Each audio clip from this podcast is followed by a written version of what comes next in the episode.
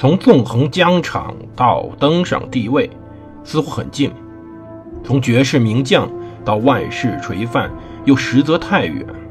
把手中的权杖换成头上的皇冠，要经历多少勾心斗角、纵横捭阖，乃至腥风血雨？请收听蒙头读书的《拿破仑传》。欢迎大家收听蒙头读书。大家好，我是胡蒙，这里是我们的《拿破仑传》，我们接着讲故事。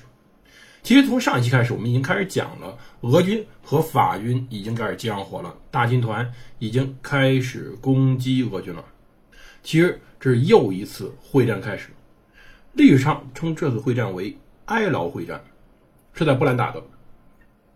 其实啊，当时问题在于，整个的大师军团到波兰时候已经走得太远了。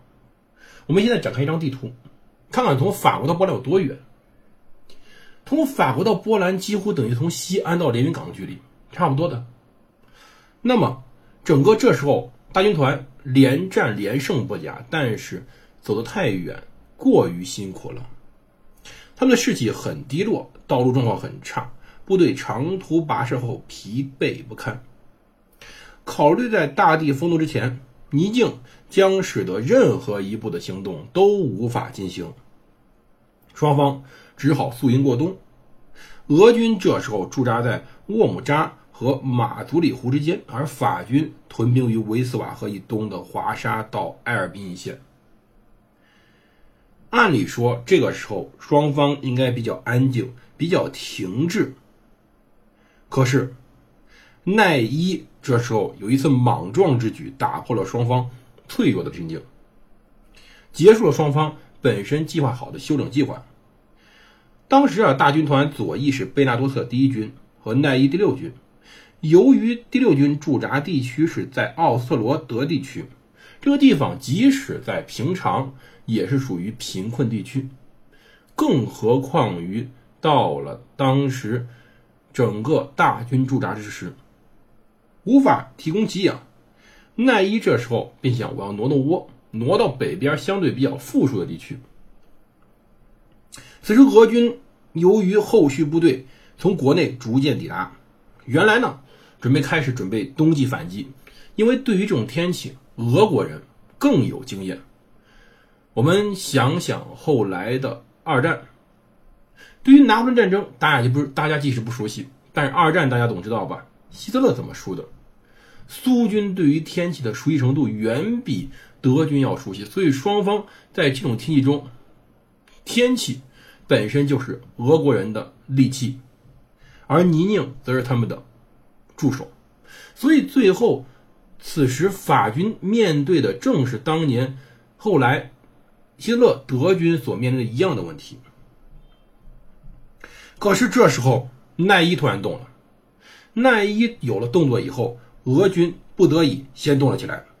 哥萨克捕获到若干的法国信使。令俄军对奈伊贝纳多特的情况了如指掌。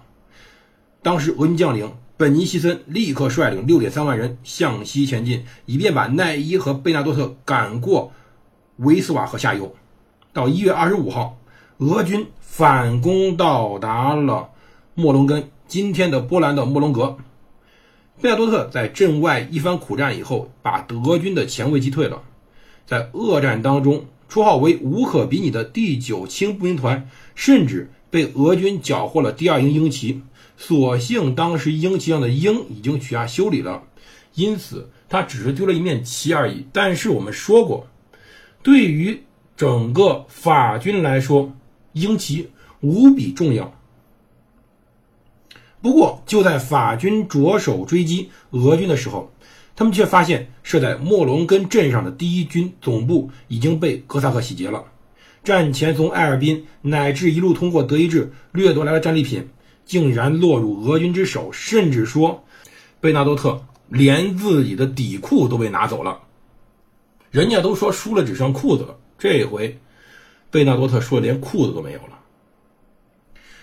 当时啊，拿破仑本身准备过冬来让休整的，可是这时候本尼西森赶了过来，使得他担心前进地基地的安全了。考虑到法军第一军和第六军都需要靠前进基地补给，而且俄军西进已经使得左翼暴露，拿破仑不得已在一月二十七号准备主动出击。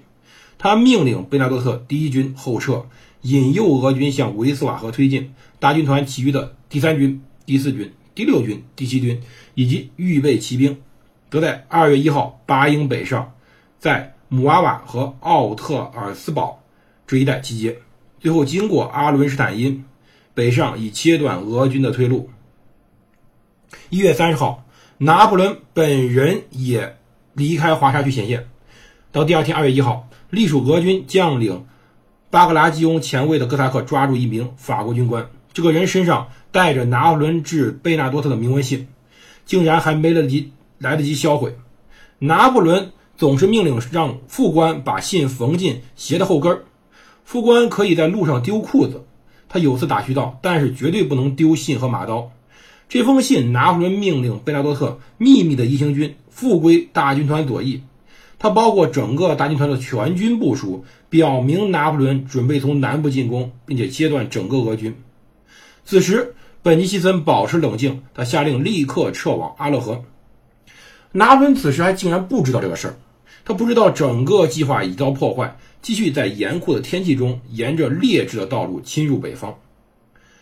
对于拿破仑来说，速度永远是重要的。可是我们反过来说，如果拿破仑的军队没有速度会怎么样？那么没有速度，他就不是拿破仑了。在波兰的冰天雪地里，拿破仑格外的沮丧。二月二号，拿破仑得知本尼西森没有进军维斯瓦河，反而退向阿勒河，返回了安全地。拿破仑不得已尽快准备赶到贝格弗里德，试图在本尼西森逃走前盯住他。皇帝这时候挺危险的，身边只有五个步兵师、缪拉骑兵、预备队以及一部分帝国禁卫军。第二天，也就是二月三号，当时啊，本尼西森渡过了阿勒河，仅留下了后卫去阻挡法军。拿破仑取消了进攻。第二天，俄军走了。当时二月六号，在霍夫，缪拉在横跨弗里辛河的时候，追上了俄军后卫，让约瑟芬。多特普尔将军命令胸甲骑兵径直冲向俄军加农炮，夺取阵地。多特珀尔是个老兵，身材魁梧，嗓门洪亮，言谈粗鄙。在半个小时后，拿破仑当着整个师拥抱了他，然后他一如既往转身冲向部下，大吼说：“皇帝满意你们的表现，我也很满意，所以我亲大家的屁股。”这种粗鄙的语言在士兵当中是非常流行的。它可以真正的提升士兵们的士气。当时缪拉在霍夫折损了一千四百人，苏兰立陶宛籍俄军将领米哈伊尔巴克莱德托利损失两千人。但是此时虽然这场仗打得差不多，但是本尼西森再次脱险。如果说本尼西森北上二十英里到了科尼西斯贝格，他就彻底的逃出了拿破仑的包围。为了保卫科尼斯西斯贝格。他只能在东普鲁士埃劳镇开战，该地有一千五百名居民，距俄国边境一百三十英里。本尼西森身边有五万八千人，但不久，莱斯托克又会给他带来五千五百人。拿破仑此时只有四万八千人，可是奈伊和达武还在路上，他们一个在西边十二英里，一个在东南十英里，这两个人有三万人。然而。俄军在火炮上有巨大优势，他们有三百三十六门大炮，而拿破仑此时只有两百门。兰兹贝格到科尼斯基贝格的主干道上，在平原和森林之间要穿行九英里，然后进入地形起伏的平原。该平原距埃劳一点五英里，在它的尽头是一个小高地，拿破仑可以在这个小高地上纵览整个宽阔的山谷。只见他通往俄军布阵的显著山脊，而他的左前方是腾克尼滕湖，右前方是瓦什凯腾湖，两个湖中间有一个长达一千码，也就九百多米的小坡。在距埃劳的零点五英里处的路口更加明显，在这个路口和埃劳之间，道路变成了下坡路。一八零七年，这里由牢固房屋组成的埃劳镇坐落在。一处非常重要的十字路口上，镇子右侧的小丘陵上有一座带墓园的教堂。这一侧，冰湖、冰冻沼泽星罗棋布。这是当地的特色。在平原的最高点塞帕伦村，有些地方雪深竟然达到了三英尺。三英尺多深？一英尺二十五公分，快一米深呢。一八零七年二月七号，在午前，也就中午之前，本尼西森的军队列阵备战。下午两点，缪拉的骑兵和苏尔特麾下步兵先头部队到达了格林霍夫森村外面的树林。紧接着，奥勒罗赶到，面向滕克尼滕湖布阵。苏尔特派了第十六、第四十六战列步兵团攻击俄军前卫，但是没有安排增援。整个在哀牢的战争就随着双方布阵一触即发。而究竟随后战争该如何进行，我们下回再讲。